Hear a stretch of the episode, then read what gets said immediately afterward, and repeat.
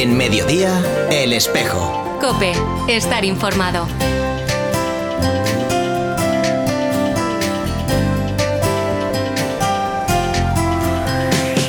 Como cada 13 de mayo, solemnidad de la Virgen de Fátima, la diócesis de Tuy Vigo celebra la consagración del seminario menor al Sagrado Corazón de Jesús y con ocasión de esta efeméride celebra el jubileo de aquellos sacerdotes que cumplen bodas sacerdotales de diamante, oro y plata.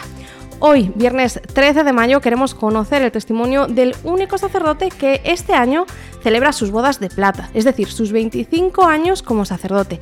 Él es Jesús Martínez Carracero vicario de Economía de la Diócesis y párroco del Sagrado Corazón de Vigo. Estas y otras muchas novedades te las contamos en este espejo de Tú y Vigo. Un saludo de quien te habla, de Carol Buceta y de todo el equipo que hace posible este programa. Saludamos ya a nuestra compañera Nuria Núñez. Muy buenas tardes. Buenas tardes, Calu. Comenzamos repasando algunos de los acontecimientos más destacados de los últimos días. El sábado, la Delegación de Pastoral Familiar organizó un nuevo encuentro de Construyendo Familia. El amor en el matrimonio fue el tema que impartió el sacerdote Clodomiro Ogando en la parroquia de Nuestra Señora del Rocío. Escuchamos a continuación un pequeño fragmento de la conferencia que puede encontrarse íntegra en la web diocesana. Y non é o mesmo acompañamento que supervisión. acompañar e poñer do lado, e, e, eh, levar o mesmo paso, eh, e non, non pretender adiantarte, é saber que alguén está e ti estás con alguén. E, e, e, e, e nese diálogo hai un enriquecemento o acompañamento. Desde onde? Desde unha visión da Igrexa non de poder nin de imposición, senón hospital de campaña. La adoración nocturna femenina de Panchón celebró su 25 aniversario el pasado sábado con un momento de adoración eucarística acompañados por el obispo de Tuibigo, Monseñor Luis Quinteiro Fiuza. También el pasado fin de semana se estrenó en el Cine Salesianos la película El beso de Dios, la misa como nunca te la han contado, dirigida por el joven compostelano Pietro Ditano. El domingo se celebró el acto de clausura de la fase diocesana del Sínodo de los Obispos por una iglesia sinodal, participación, comunión y misión. En este acto de clausura se expusieron las conclusiones aportadas por los diferentes grupos sinodales que ahora serán enviadas a la Conferencia Episcopal Española y posteriormente a Roma. Escuchamos a continuación un fragmento de la homilía de Monseñor Luis Quinteiro en la Eucaristía de clausura del domingo. Pues Dios nos ha señalado con estos encuentros que el camino de la Iglesia puede y es ser una gran esperanza. Por eso, queridos hermanos, nosotros hoy nos reunimos para dar gracias a Dios, pero nos reunimos además dar gracias a Dios y reconocer este don. Reunimos para preguntarnos cómo podemos transmitir esto, cómo podemos seguir adelante el camino del sínodo. Y a mí me parece esto como, como muy importante. Parece importante porque este no es un camino que la Iglesia de repente haya encontrado. La Iglesia viene después del Concilio Vaticano II, pues haciendo un camino de encarnación en la realidad, viene haciendo un camino de, de crecimiento interior, y eso es difícil. Pero la Iglesia ha encontrado este camino de la comunión fraterna, el camino de la comunión eclesial, como un camino de futuro. Encontrarnos haciendo comunidad en el mundo con la fe del Jesucristo. El lunes 9 de mayo falleció el sacerdote diocesano Manuel Búa Buceta a los 86 años de edad en la residencia sacerdotal Nosa Señora de Vigo. La misa exequial se celebró el martes a las 4 y media de la tarde en el templo parroquial de Santa Clara. Desde estos micrófonos de Cope Vigo agradecemos los años de servicio del sacerdote Manuel Búa Buceta y rezamos por su eterno descanso. El martes comenzaron las jornadas teológicas bajo el lema Hacia una iglesia más sinodal en el marco de la 39 semana del apostolado seglar. El encargado de inaugurar estas jornadas fue el padre claretiano Carlos Martínez Oliveiras con la ponencia Fundamentos Teológicos de la Sinodalidad. Le tomó el relevo el sacerdote José San José Prisco el miércoles con la conferencia La Sinodalidad en perspectiva canónica, bautismo y procesos de participación sinodales. Finalmente el jueves Eloy Bueno de la Fuente clausuró las jornadas tratando el tema El Espíritu Santo, protagonista del proceso sinodal. El próximo lunes 16 de mayo podrán encontrar las tres conferencias íntegras en formato podcast en la web diocesana www.diocesetuivigo.org. Hoy, 13 de mayo, la diócesis de Tuy Vigo celebra la jornada sacerdotal en torno a la renovación de la consagración del seminario al Sagrado Corazón de Jesús en el Seminario Menor de Tuy. La jornada comenzó a las 11 de la mañana con la conferencia El presbítero en una iglesia en sínodo, impartida por el sacerdote Eloy Bueno de la Fuente en el Salón de Actos del Seminario Menor. A las 12 y media del mediodía, el obispo de Tuy Vigo, Monseñor Luis Quinteiro, presidió la Eucaristía en la iglesia de San Francisco. Al término hubo procesión y la renovación de la consagración del seminario al Sagrado Corazón de Jesús. Mediante esta celebración, la diócesis se une a una acción de gracias por los jubileos sacerdotales, es decir, por aquellos presbíteros que celebran sus bodas de plata, oro y diamante. El sacerdote Jesús Martínez Carracedo celebrará el 25 aniversario de su ordenación sacerdotal. Las bodas de oro del sacerdocio las celebran los sacerdotes Adolfo Fuentes Vivas, el padre claretiano Alfredo García Fernández, Fernando Lago Lago, José Antonio Marzoa Rodríguez y Juan Carlos Entón Fojo. Luis Cardalda Núñez, Jesús Gago Blanco, Jaime González Cuñago, el padre salesiano José Moure Moure y Victoriano Tizón Montenegro cumplirán 60 años de entrega como sacerdotes. Desde estos micrófonos de Cope Vigo agradecemos los años de entrega y fidelidad a todos y cada uno de estos sacerdotes que festejarán hoy su vocación sacerdotal. Y hasta aquí el repaso de los últimos días. Más cultura, una sección para cambiar la mirada. Hola, uno de los libros que más le gusta al Papa Francisco es el clásico italiano Los novios, de Alessandro Manzoni. El Papa confesado que ha leído Los novios hasta tres veces. Los novios de Alessandro Manzoni nos traslada a una pequeña aldea a las afueras de Milán en el siglo XVII.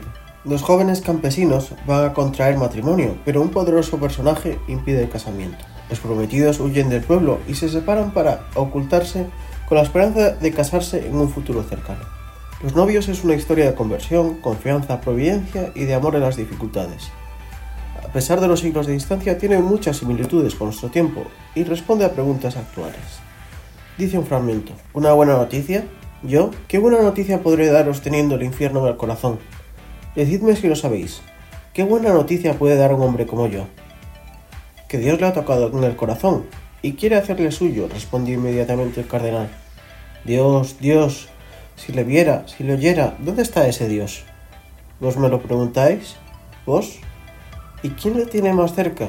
¿No lo sentís en el corazón?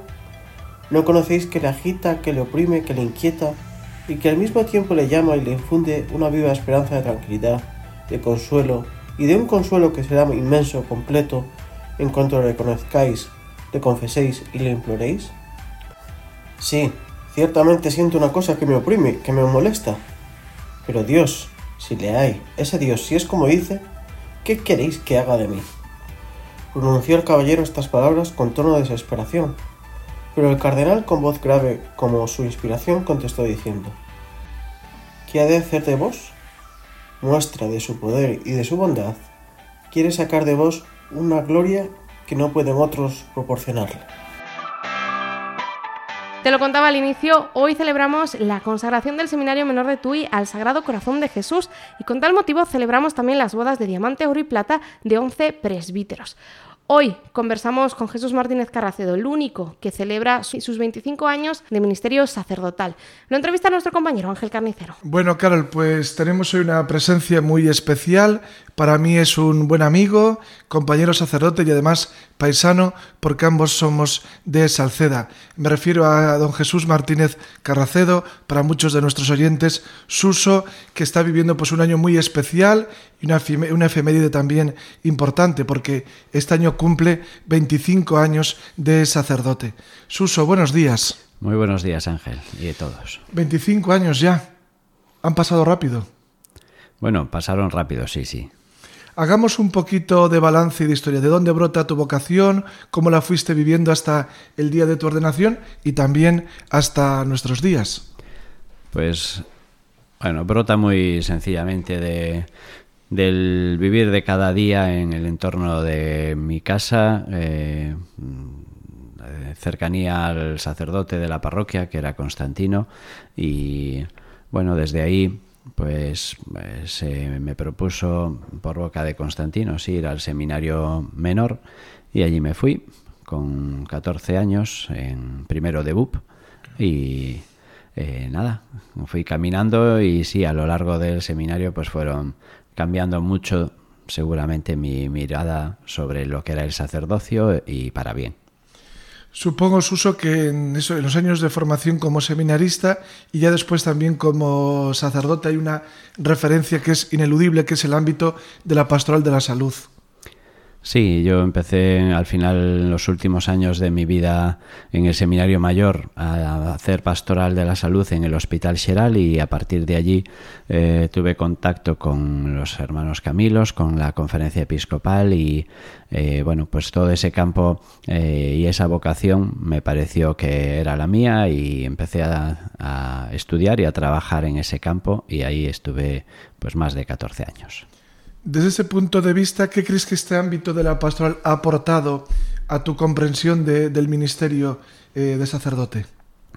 En el fondo yo creo que es eh, la, pastoral evangelizadora de Jesús en el Evangelio eh, pasa por el contacto con los que sufren, con los enfermos, y, al final yo lo veía claramente que eh, a mí también se me llamaba por ese camino y que era una vocación que creo que el Señor me, me concedió por lo menos en la escucha y en el acompañamiento y ahí veía que era un campo donde se podía hacer un, una ayuda inmensa evangelizadora y pastoral.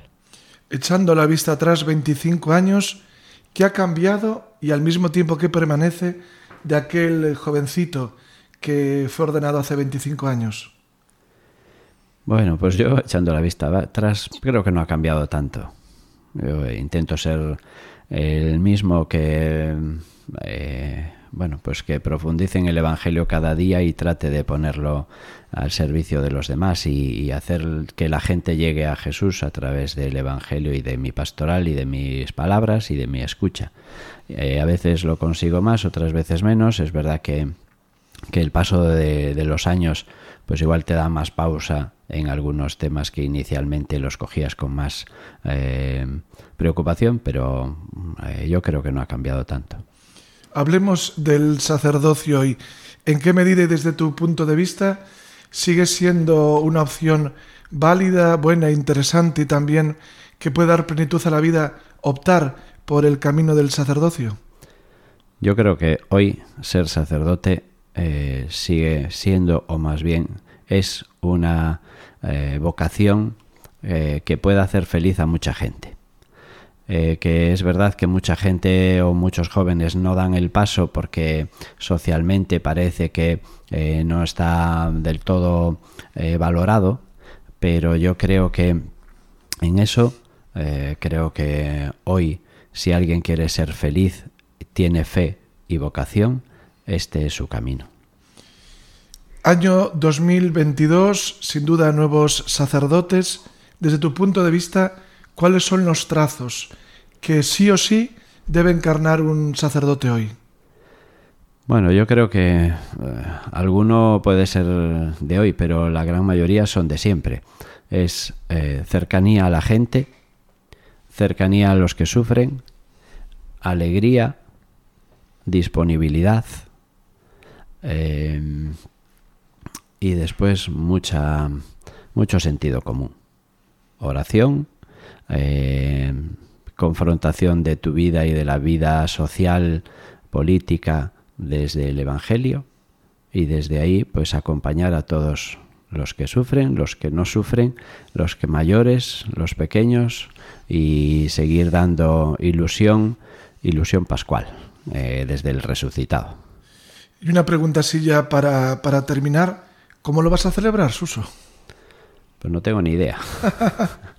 ya sabes que muchas veces en estas cosas te lo celebran más los demás que, el, que tú. Eh, para mí, pues bueno, los 24 y medio pues son tan importantes como los 25 y como los 25 y dos días. O sea que, eh, bueno, eh, no sé, yo lo celebro todos los días pero nunca fui de celebrar gran con una intensidad inmensa ni siquiera mis cumpleaños quiero decir fue, van van sucediendo este año me tocarán los 25 de cura y los 50 de, de vida Así que, bueno, supongo que sí, que los, los amigos intentarán celebrármelo con más intensidad que a a lo mejor de lo que lo celebré yo. Pues nosotros, Uso, también aquí desde el espejo de tu y Vigo queremos unirnos a esta celebración. Te felicitamos por estos 25 años de fidelidad, por estos 25 años de tan buena siembra que el Señor seguro que hará y ha hecho fecundos. Muchísimas felicidades y muchísimas gracias por acompañarnos. Pues muchas gracias a vosotros y a todos los que me habéis acompañado durante estos 25 y que espero que me acompañéis otros 25 más. Te entrevistaremos dentro de 25 años. Un abrazo, felicidades. Muchas gracias. En mediodía, el espejo. Cope, estar informado. Mañana, sábado 14 de mayo, se celebra el Día de la OAC, la Hermandad Obrera de Acción Católica en toda España y en concreto en la provincia eclesiástica de Galicia. Los actos se desarrollarán en nuestra diócesis de Tuy Vigo. Para hablar precisamente de este tema, tenemos con nosotros a Luis Calvo, presidente de la OAC de Tuy Vigo. Muy buenas tardes, Luis. Buenas tardes. En primer lugar, en primer lugar, yo creo que quien nos está escuchando necesita conocer un poco cuál es el tema, cuál es el lema de este Día de la OAC para este año. pois o tema que collimos este ano, seguindo con, eh, con la campaña que temos de, eh, polo traballo decente, é soñando un traballo digno. Creemos que eh, hai que mm, ter outra perspectiva do traballo, unha perspectiva de, de dignidade, que o traballo dignifica a persona, e non como agora que en moitos casos a esclaviza ou a, mm, a fai que, que sexa menos persona de lo que tendría que ser. Para este sábado, es decir, para mañana, eh, día 14, vamos a celebrar aquí el Día de la UAC en nuestra diócesis vendrán eh, personas de toda Galicia. Entonces, que es lo que se va a hacer mañana aquí? Bueno, pues en principio o que solemos facer é un, unha acollida a, a todas as persoas que, que acudan a celebrar este día. Despois teremos a presentación do tema, mm, haberá unha exposición del tem, do tema e despois xa haberá, xa haberá un diálogo, un debate, aclaraciones e despois xa haberá unha celebración da Eucaristía e ás dúas da tarde o santar comunitario. Cada uno levaremos un, algo para, para santar e o compartiremos unos con outros e despois xa pola tarde a sobremesa e un pouco xa máis eh, eh, o tipo festivo, convivencia, algún canto, algunha anécdota, algún conto para ese encontro que sea máis festivo. Es decir, habrá un momento de formación, un momento de celebrar en torno a la Eucaristía y luego también pues un momento para compartir y para conocerse, porque igual no todos os conocéis, ¿no? Bueno, casi todos. O que pasa que sempre, bueno, pues ven algún amigo, algún simpatizante que no conocemos y bueno, pues con ese tenemos un maior acercamento, eh, mm, falamos con eles, eles eh, eh, tratamos de acercarnos o máis posible a eles e convivir eh, para, para coñecernos un poquinho máis.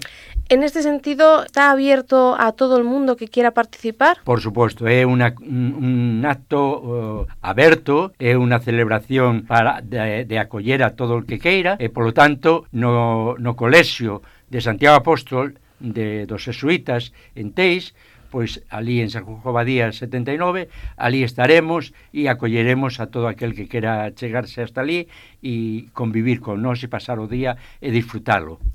Y ya para terminar, ¿qué le dice Luis Calvo, presidente de la OAC, a esta persona que nos está escuchando? ¿Qué invitación le lanza para venir mañana? En primeiro lugar é que o tema que vamos a tratar é un tema eh, consideramos eh, importante, de certa profundidade, dada a situación que estamos a vivir no mundo obreiro, e las, el tema va a abordar eh, propostas alternativas que nós vemos que hai que darlle a, este, a esta forma de que está estructurado o traballo hoxe para mm, posibilitar outra forma de ver e de eh, facer o, o traballo. Pois pues Luis Calvo, muchísimas gracias por estar este mediodía en Cope Vigo. Moitas gracias a vos recuperando as pezas que faltan.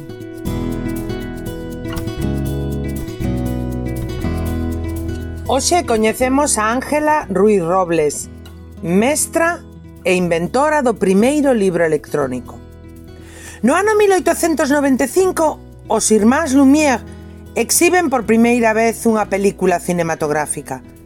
No mesmo ano, na localidade leonesa de Villamarín, nace outra inventora, Ángela Ruiz Robles. Ángela, que quiso ser mestra por vocación, estudou Magisterio en León. Era a carreira máis axeitada para as mulleres, nuns tempos nos que as mozas apenas estudaban porque estaba mal visto. Era entusiasta, innovadora e comprometida, e todos eses valores marcaron o seu xeito de ensinar e os seus logros como inventora. O seu primeiro destino foi a vila Ferrolá de Santa Uxía de Mandiá, Con 23 anos e unha valixa cargada de ilusión, chegou a Galicia, terra onde vivirá ata a súa morte e nacerán as súas tres fillas. En pouco tempo, Ángela pasou a dirixir a Escola Nacional de Nenas do Hospicio de Ferrol e máis tarde o Colexio Ibáñez Martín da mesma cidade. Abriu logo a súa propia academia, a que lle chamou El Maca, xuntando as primeiras sílabas dos nomes das súas fillas. Na súa academia desenvolveu o seu compromiso coas persoas máis desfavorecidas economicamente. Impartiu clases de taquigrafía, ortografía, mecanografía e gramática.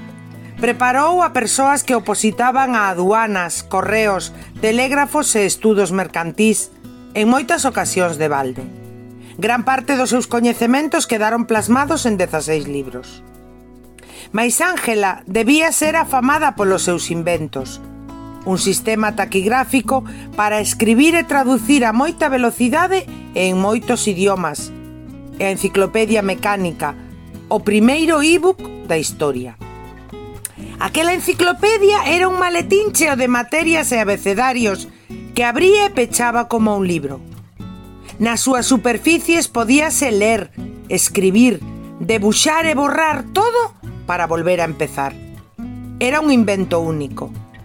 Ángela patentouno en 1949 e buscou por todas partes investidores e axudas para fabricalo.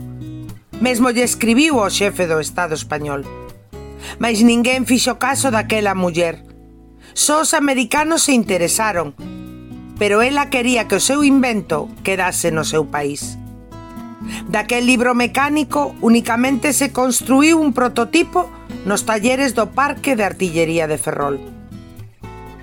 Ángela morreu en Ferrol en 1975, poucos anos despois de que Michael Hart, un adiñeirado empresario norteamericano, levara o mérito polo invento de Ángela, insustamente silenciada esquecida por ser muller. Contamos algunos de los actos que se llevarán a cabo en el territorio eclesial de la diócesis durante los próximos días. Solemnidad de la Virgen de Fátima en la parroquia Santuario de Nuestra Señora de Fátima en Vigo. Desde las 8 de la mañana de hoy se celebran misas en el templo parroquial. La procesión con la imagen de la Virgen comenzará tras la misa de las 7 y media. Mañana, sábado 14 de mayo, el obispo de Tui Vigo, Monseñor Luis Quinteiro, presidirá la Eucaristía en la capilla de la Guía que pertenece a la parroquia de Santa Valla de Atios. Con esta Eucaristía, la comunidad parroquial se une en acción de gracias por la restauración de la capilla que desde el año 2016 y hasta el año 2020 permaneció cerrada debido a los destrozos provocados por una tormenta. También el sábado, pero a las 7 de la tarde, 34 jóvenes del Colegio Compañía de María recibirán el sacramento de la confirmación. Al día siguiente, domingo, también habrá confirmaciones en la parroquia de Salceda de Caselas. El domingo comienzan los ejercicios espirituales para laicos organizados por la Delegación Diocesana del Apostolado de Seglar, en el Monasterio de Santa María de Sobrado dos Monses. Recordamos a todas las personas que se han inscrito que la salida está prevista este domingo a las 4 de la tarde desde la Plaza de Santa Rita en Vigo. El martes 17 de mayo, el regreso de los ejercicios está previsto en torno a las seis y media de la tarde. También el martes se organiza la peregrinación diocesana a Santiago de Compostela para ganar el jubileo, como es habitual, cada año santo compostelano. La Eucaristía diocesana, que será presidida por el obispo de Tui Vigo, Monseñor Luis Quinteiro Fiuza, en la Catedral de Santiago, comenzará a las 5 de la tarde. El próximo viernes 20, un grupo de jóvenes recibirán el sacramento de la confirmación en el templo parroquial de Santa María de Bayón. El domingo 22 de mayo se celebra la Pascua del Enfermo bajo el lema Acompañar en el sufrimiento. El obispo de Tui Vigo, Monseñor Luis Quinteiro, presidirá la Eucaristía en la capilla de la residencia de Santa Marta a las 10 de la mañana de ese domingo 22 de mayo. Además, la Eucaristía será retransmitida por la televisión de Galicia a esa misma hora, a las 10 de la mañana del domingo 22 de mayo, para celebrar la Pascua del Enfermo. Hasta aquí este programa del Espejo de Tui Vigo. Recuerda que puedes seguir la actualidad diocesana en www.diocesetuivigo.org o a través de nuestros perfiles de Instagram y Facebook. Escríbenos al correo radio@diocesetuivigo tuvigo.org para contarnos las noticias de tu parroquia, delegación, movimiento, etc. Te esperamos cada viernes a la una y media en este dial de Cope Vigo, el 87.8 de FM o 900 de onda media. Nos despedimos con esta canción, Vivir el Hoy, del grupo católico Comunicadoras Eucarísticas, con Kairi Márquez y Estación Cero. Recuerda que Cristo ha venido para recordarnos que el cielo es nuestro destino y que en él está el propósito de nuestra felicidad. Feliz viernes y hasta la próxima.